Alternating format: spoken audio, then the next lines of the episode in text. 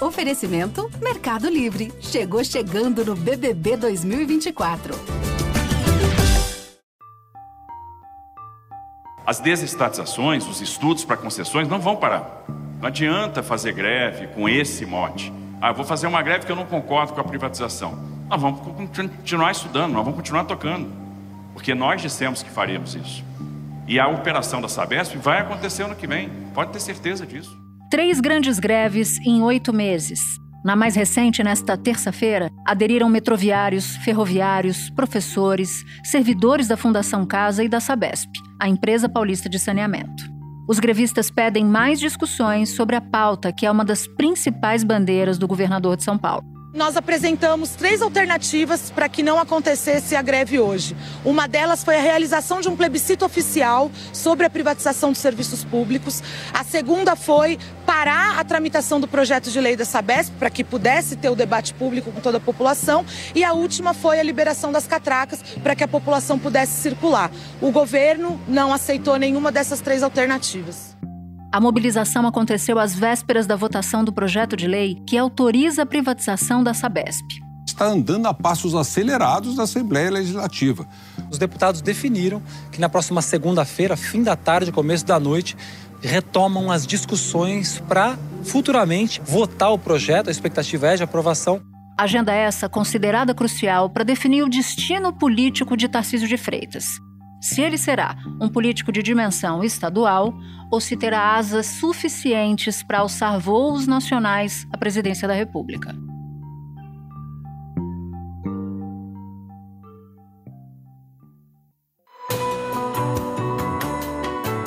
Da redação do G1, eu sou Natuzaneri e o assunto hoje é Tarcísio de Freitas entre as greves e as privatizações os desafios do governador para aprovar a sua pauta de privatizações no Estado, a relação com o bolsonarismo e o destino político dele.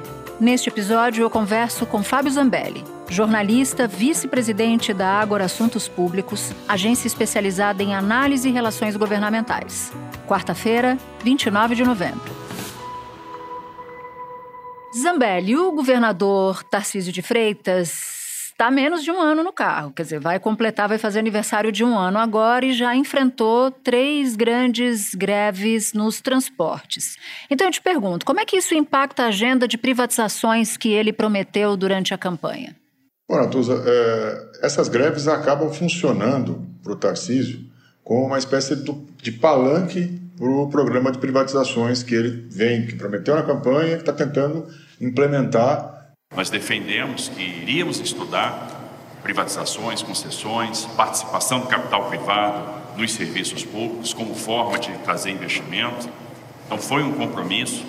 Porque é uma greve é, que tem como objetivo trazer essa bandeira anti-privatizações para o grande público né, e que, portanto, chama o governador para o jogo. Né? Ele está jogando hoje na seara política, ou seja, na Assembleia Legislativa, fazendo os movimentos estruturantes para colocar de pé privatização de Sabesp, concessões é, de linhas de metrô e outros projetos na linha, é, nessa linha liberal que ele defendeu na campanha, mas ele ganha com esse advento da greve, que afeta a vida do cidadão, uma oportunidade para defender para esse eleitorado que o colocou no Palácio dos Bandeirantes com essa plataforma, uma aceleração até desse processo de privatizações então, na verdade, é um jogo em que o sindicato ganha politicamente ao fazer a sua defesa de uma bandeira estatizante contra privatizações e o governador também sai ganhando porque ele tem a oportunidade de trazer esse tema para a mídia, para os formadores de opinião e para o eleitor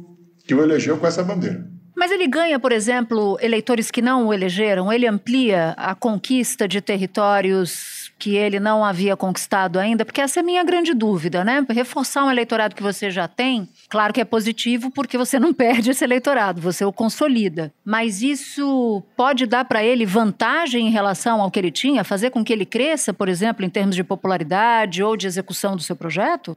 Natuza, acho que depende do objetivo político do governador Tarcísio. Me parece que o governador Tarcísio está muito convencido de que a única diferença que ele pode fazer enquanto governante do principal estado da República, depois de 30 anos de PSDB, é fazer coisas que os governos tucanos não fizeram, pelo menos no mesmo nível de profundidade como privatizar. Os serviços de transporte e de saneamento fazem parte de uma lista com 18 projetos na mira do governo, totalizando 190 bilhões de reais em investimento. Tem para privatização e concessões o túnel Santos Guarujá, PPP da educação. Seria uma PPP para se fazer reformas mais rápidas e manutenção nas escolas estaduais. PPP, como eu falei, do Palácio Campos Elíseos. Ginásio do Ibirapuera. Serviço de loterias controlado pelo Estado. Vai ser criada uma loteria e vai ser administrada por essa concessão. Estrada de Ferro de Campos Jordão, linhas de metrô e da CPTM, lembrando que já tem linhas já concedidas, tanto no, em um quanto em outro modal. Novos lotes de rodovias, rodovias já têm concessões desde o governo de Mário Covas, aqui, de meados dos anos 90.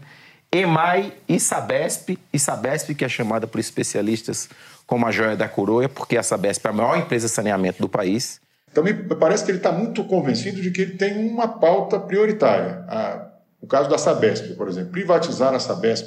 Né? Vira aí um, um governador do Rio de Janeiro para São Paulo, né? ele não é um paulista, não tem nem é, muita familiaridade com o Estado. Ele vem para cá como governador e privatiza talvez a principal empresa do Estado de São Paulo. Me parece que é quase que um troféu para ele político, inclusive pensando na, é, nos próximos voos políticos que ele pretende empreender. Então, na, é, se você for entender, assim, ele não consegue expandir o seu eleitorado, ele não consegue ganhar mais eleitores com uma agenda que já estava pactuada na campanha. Eu preciso entender se o Tarcísio de fato está preocupado em expandir muito seu eleitorado aqui em São Paulo, ou pretende apresentar para o Brasil uma imagem de que ele faz diferente, que ele faz o que outros governantes não conseguiram fazer. A gente vai entrar nesse momento do futuro político do Tarcísio um pouco mais adiante, mas eu vejo aqui uma pedra no sapato de Tarcísio de Freitas que eu queria checar se você acha que essa é uma pedra fácil de ser transposta. Porque veja bem, um levantamento do jornal o Globo diz que informa que o governo Tarcísio ele é o que menos aprova projetos desde 2011, né, na Assembleia. E também o recordista de vetos a projetos do Legislativo paulista. Diante disso e diante dessa, dessa ideia fixa que ele tem com a Sabesp, de privatizar a Sabesp, da agenda de privatização, como é que fica essa coreografia, né? Em termos de dificuldade de passar aquilo que ele quer, a agenda que ele prometeu e como você nos explicou, para ele se diferenciar de governos tucanos no estado de São Paulo para eventualmente, inclusive, pavimentar uma candidatura presidencial. Ele precisa ter capacidade de aprovação da sua agenda, né? Sim, uh, esses temas que foram levantados nesse material do, do Jornal Globo, uh, eles são importantes porque eles mostram que a dificuldade do governador Tarcísio com o que eu chamo de micropolítica. São todos temas pouco relevantes para a agenda econômica, até para a agenda mais estruturante do Estado, mas que impactam muito no dia a dia da Assembleia Legislativa e na relação dos parlamentares, dos deputados com o seu governo.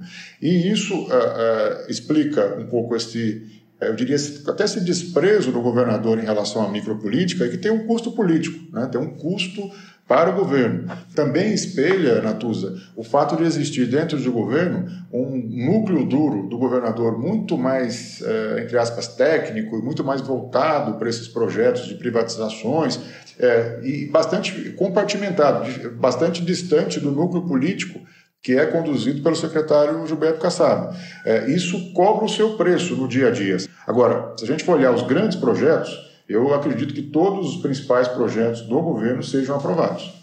Isso eu queria tentar entender um pouco com você, porque você cita o Gilberto Kassab, que foi ministro de Estado, fundou um partido, o PSD, é considerado um dos mais experientes políticos brasileiros e que está lá na gestão, abraçou a gestão Tarcísio, ajudou a eleger o Tarcísio. Tarcísio vive uma espécie de dualidade ou de ou de bipolaridade, porque Kassab não se dava bem com Bolsonaro num determinado momento, acho que no começo havia até algo mais amistoso, mas depois não, e faz parte de um eixo importante do governo Tarcísio. E os bolsonaristas também. O ex-presidente Bolsonaro, por exemplo, ele se hospeda no Palácio dos Bandeirantes, que é a sede oficial, a residência oficial do, do governador, a sede do governo de São Paulo. Até que ponto essa essa bipolaridade ou esse estique puxa afeta o governo na sua, na sua gestão política? Isso traz problema? O fato dele estar com um pé em cada canoa? Ou você nem enxerga isso como um pé em cada canoa necessariamente?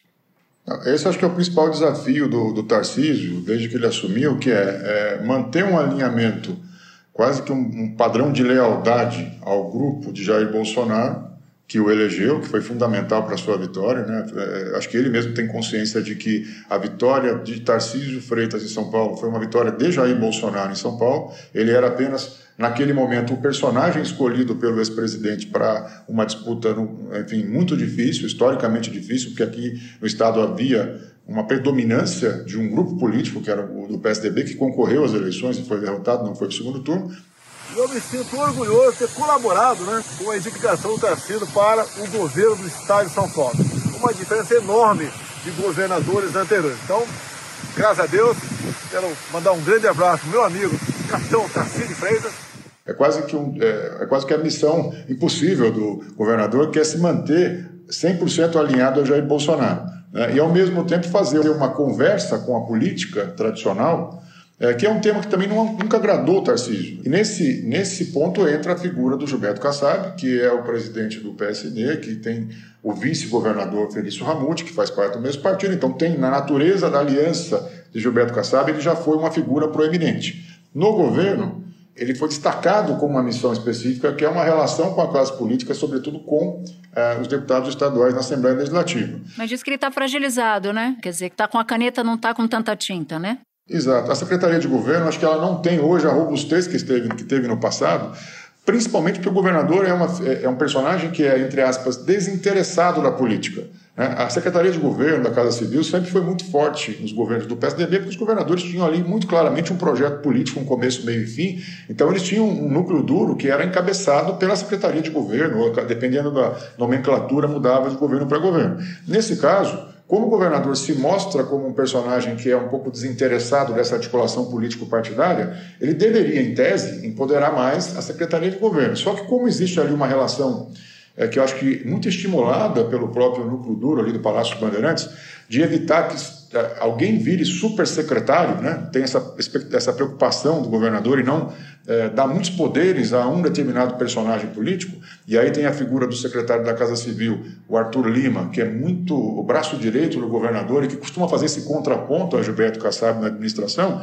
Isso acaba cobrando o seu preço na articulação política, porque o Gilberto Kassab fica sem instrumentos para fazer os acordos pelo menos aqueles instrumentos que ele esperava ter para fazer os acordos políticos na ponta da linha. Curioso você dizer isso, né? Você se refere ao padrinho político dele, Bolsonaro, que ele próprio faz questão de dizer que Bolsonaro foi o que levou ele ao governo do Estado, mas ele não quer reproduzir a dinâmica do governo Bolsonaro, que tinha lá, larga, com dois superministros, o então ministro da Economia Paulo Guedes e o então ministro da Justiça Sérgio Moro. O Moro sai de cena, sabemos, e continua Paulo Guedes como superministro. Ele parece não querer reproduzir essa lógica na administração dele. É, eu acho até que ele, ele tem preocupações em não reproduzir essa lógica com personagens políticos. Né? Ele não quer ter um super secretário que seja secretário político com uma articulação muito azeitada com a classe política, com os prefeitos, com os deputados. Né? Acontece que na administração pública é, você precisa trabalhar com todos esses apêndices, né? Todos, tem que trabalhar com todas as, as áreas, as áreas fim, as áreas meio. Então hoje tem um governo que é muito, eu diria, muito focado é, em estruturar projetos, em fazer privatizações, fazer concessões, trabalhar com infraestrutura, que é o jogo que o Tarcísio gosta de jogar, e na parte política, nas franjas, ele carece de algumas é, medidas para ficar mais eficiente nessa relação com parlamentares, com prefeitos, que é algo que também está falando de um governador que está no primeiro ano de mandato e que nunca teve uma máquina administrativa para tocar. Espera um pouquinho que eu já volto para continuar minha conversa com Fábio Zambelli. Cliente Nubank Ultravioleta tem saldo compartilhado para dividir as contas da casa com a sua família. Conheça Nubank Ultravioleta, como deveria ser.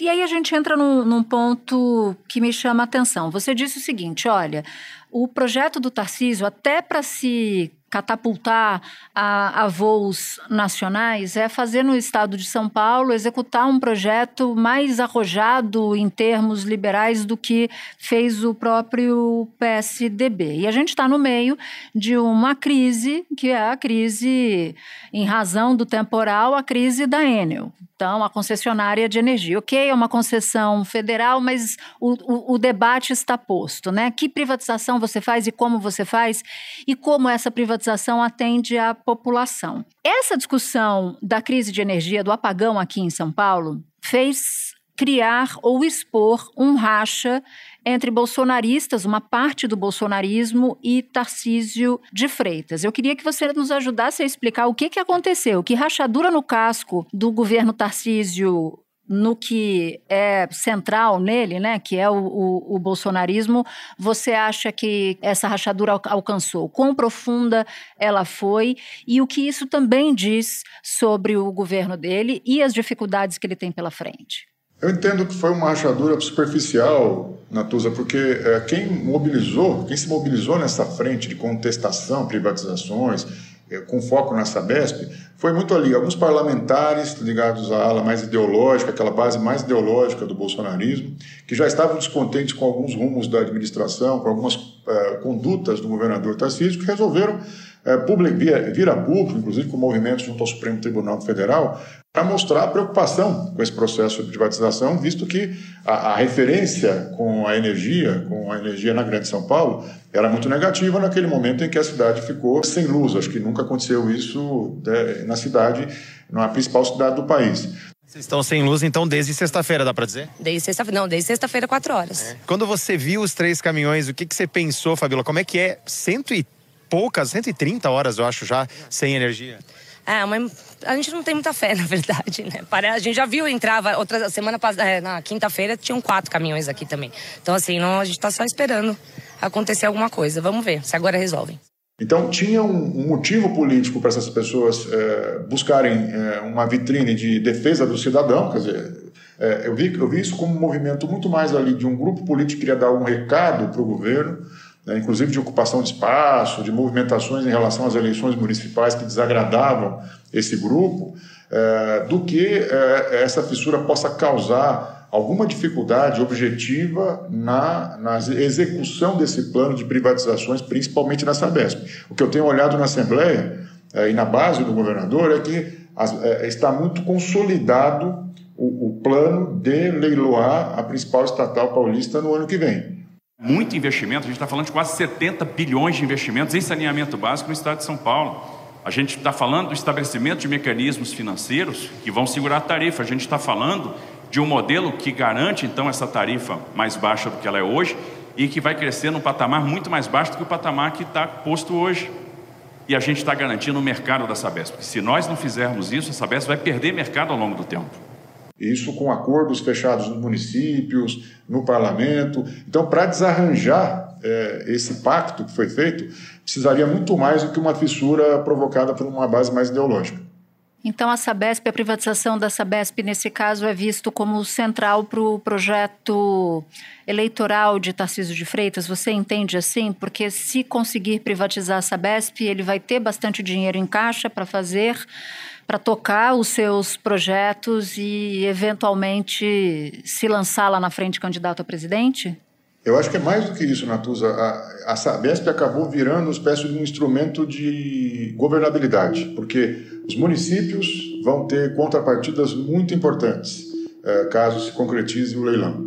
Os parlamentares todos estão, uma parte importante está discutindo eleições municipais, portanto envolvida nos projetos que envolvem as suas, envolvem as suas bases territoriais e com mais recursos eles conseguem fazer mais política nas suas bases. Uh, e, e, assim, quando tem um, um, momento de mais liquidez na política, ou seja, os prefeitos estão atendidos com recursos, os parlamentares estão atendidos com recursos, é muito mais possível implementar sua agenda e criar as bases para projetos políticos futuros. Então eu vejo assim, o governador ele foi, ele teve uma, é, ele teve a, a, sagacidade de atrelar um pouco esse projeto, primeiro, pelo menos na primeira metade do seu mandato, atrelar o projeto da Sabesp, a privatização da Sabesp, à governabilidade. E aí ele trouxe para perto dele prefeitos que tinham bastante dúvidas, inclusive em relação à privatização, como até o prefeito da capital, Ricardo Nunes, que era um crítico do, do, da modelagem e hoje é um parceiro de primeira hora do governador Tarcísio.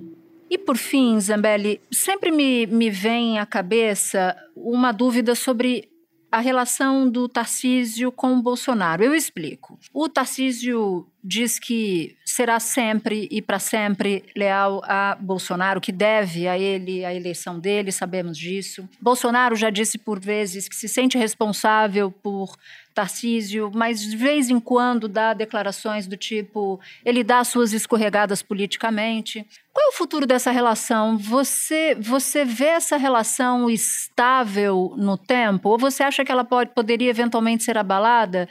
se Tarcísio tentasse se candidatar à presidência da República sem as bênçãos de Bolsonaro, por exemplo? É, essa linha é muito, muito tênue é, da relação de, Jair, de Tarcísio Freitas com Jair Bolsonaro e da tentativa do governador em imprimir uma marca pessoal, uma marca própria no seu projeto político. Eu vejo que tem, é, esses, é, tem duas coisas correndo em paralelo nesse momento e tem vários momentos que essas duas coisas têm uma confluência pesada. Até agora, o que eu tenho percebido? O governador tem procurado estabelecer algumas distinções. Eu acho que o caso mais emblemático foi o caso da reforma tributária, que o governador se expôs, foi a Brasília, defendeu projeto na Câmara, tirou uma foto com o Fernando Haddad, que tinha sido seu, seu adversário na eleição em São Paulo. O governador de São Paulo, Tarcísio Freitas, chegou ao Ministério da Fazenda às 8h25 da manhã. Depois da reunião, o governador disse que faltam pontos de ajustes fáceis no projeto. A gente concorda com 95% da, da reforma. Desagradou Bolsonaro, que publicamente, na semana passada, inclusive, eh, se expressou sobre esse tema, disse que não faria, não concorda com esse tipo de posicionamento do governador. Como, por exemplo, foi votada a reforma tributária se fosse uma boa reforma, ninguém precisava ganhar milhões ou cargos ou diretoria de bancos para aprová-la. É, do outro lado, ele tem mantido uma linha direta com Bolsonaro, que eu acho que aí ele constrói pessoalmente, né, na sua relação pessoal. Ele nunca se distanciou de Bolsonaro, inclusive nos momentos mais difíceis para o ex-presidente, acolheu no Palácio Bandeirantes, fez vários gestos inclusive no sentido de é, desobrigá-lo de, de, pagamento de multas por infrações cometidas durante a pandemia, que teve um, é, medida que teve um custo político alto para o governador. Vida boa para quem desrespeitou a lei. Os deputados estaduais aprovaram o projeto de lei do governador Tarcísio de Freitas que anistia, perdoa as multas aplicadas para quem não usou máscaras durante a pandemia, durante o período mais grave da pandemia, que deixou mais de 180 mil mortos aqui no estado de São Paulo. E as autuações, as multas, somam 73 milhões de reais. Então ele tem feito um exercício de tentar demarcar algumas posições distintas, principalmente na economia, mas mostrar uma fidelidade, uma lealdade e quase canina ao Jair Bolsonaro. É, a gente, nós conhecemos bem a figura, passamos a conhecer bem a figura do ex-presidente e o quanto ele cobra né, essa fidelidade é, extrema e quase que é, é um 100% de alinhamento com as agendas dele. A gente já percebe que existem alguns, algumas situações em que Bolsonaro já faz questão de posicionar que, ó, não concordo e não gostei. Né? Então, esse tipo de rediscussão da relação vai ter que ser quase que permanente. Eu diria que, pelo perfil do ex-presidente, não precisa muito para que ele se insurja contra o seu, o seu pupilo, ali, o seu criador. Né? A criatura é, e o criador podem se confrontar em qualquer momento. Agora, me parece também, Natuza, para encerrar, que o governador Tarcísio também tem digamos, uma disposição de aceitar um pouco esse embate público e depois fazer uma discussão de relação em privado que costuma ser assertiva. Vamos ver se vai durar muito tempo. É, Bolsonaro costuma ser árvore que não deixa arbusto crescer em volta, né? Quando o arbusto começa a ficar frondoso demais, Bolsonaro dá um jeito de cortar esse, esses galhos mais, mais saidinhos. Zambelli, foi muito importante te ouvir, até para a gente entender um pouco do perfil que eu considero camaleônico do Tarcísio de Freitas. Ele que começa a aparecer na administração pública no governo do PT, no governo Dilma, passa a ser uma figura importante no governo Temer e fica mais importante ainda no governo Bolsonaro até se tornar governador. Vamos ver quão longe vai esse essa figura política. Obrigada por ter topado falar com a gente. Obrigado a você, foi um prazer. Este foi o assunto, podcast diário disponível no G1, no Globoplay, no YouTube ou na sua plataforma de áudio preferida. Comigo na equipe do assunto estão Mônica Mariotti, Amanda Polato, Lorena Lara, Luiz Felipe Silva, Gabriel de Campos, Tiago Kazuroski, Sara Rezende e Etos Kleiter. Eu sou Natuza Neri e fico por aqui. Até o próximo assunto.